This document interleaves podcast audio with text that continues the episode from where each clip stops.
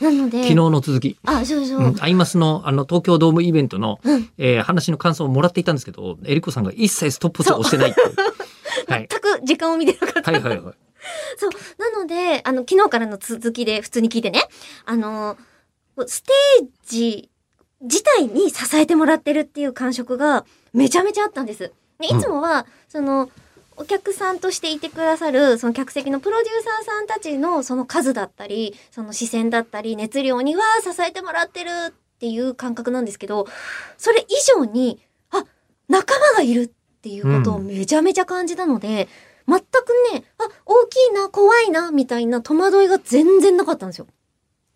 でも今までもアイマス合同ライブってあったじゃないですか。西武ドームだったりとか。そうですね8ね年ぶりだそうです合同でできるのが。え、そんな間空いてたのそうなんですよ。あらまあ。あのフェスだったりとか、ええそういったお呼ばれええっていうところで、あの、他の、まあ、ブランドさん、あの、他のチームと一緒ってことはあったんですけど、アイドルマスターとしてっていうと8年ぶりだそうで、うん。嘘って 結構思ってるメンバーもいました。うん。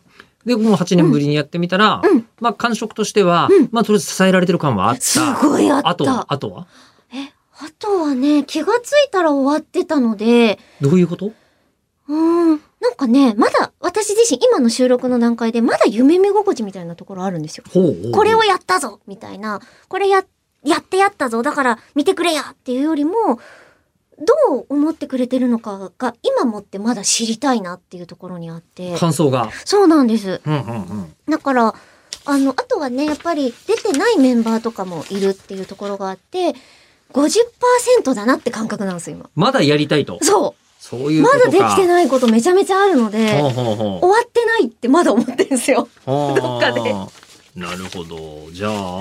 そんなえーでも感覚があるなでぁも最高に楽しかったですみたいな。あ、この感想を聞いてるんですかアおマチュアプロ野球選手さん。何ですかえっ、と、11日、12日に行われたアイドルマスター、マスターオブアイドルワールド2023、はい。えー現地で拝見させていただきました。はい、ありがことうごのざラいイブまは良いタイミングで声出しが解禁されたライブでしたねす。うん。最高に楽しかったです。素敵な時間をあありりががとうございます。もう大変だったのよ。えりこさん、久しぶりの生の声援はいかがでしたか、あの、これあんなに自分たちの声が聞こえなくなるんだと思って。そんなにそう、予想はしてたんです。あの、声出しになりましたよって言われて、はいはいはいそれリハーサルの時に知ったから、そこからイヤーモニターの中の環境を作り直してったんですよ。で、え、じゃあみんなの声ってこれぐらいだよねって予想を勝手にしやっぱしちゃってたのもあって、それをはるかに上回る熱量と音量で返ってくるから、あの、みんなのコールを聞いて何の曲をやってるのかがわかるぐらいの逆転現象が起きてました。そんな、えー歓声を浴びてた人が100人規模のイベントに、えー登場します。わあ3月の11日、イマジンスタジオで13時から口を開くやりますので、明日チケット一般発売です。25日。楽しみ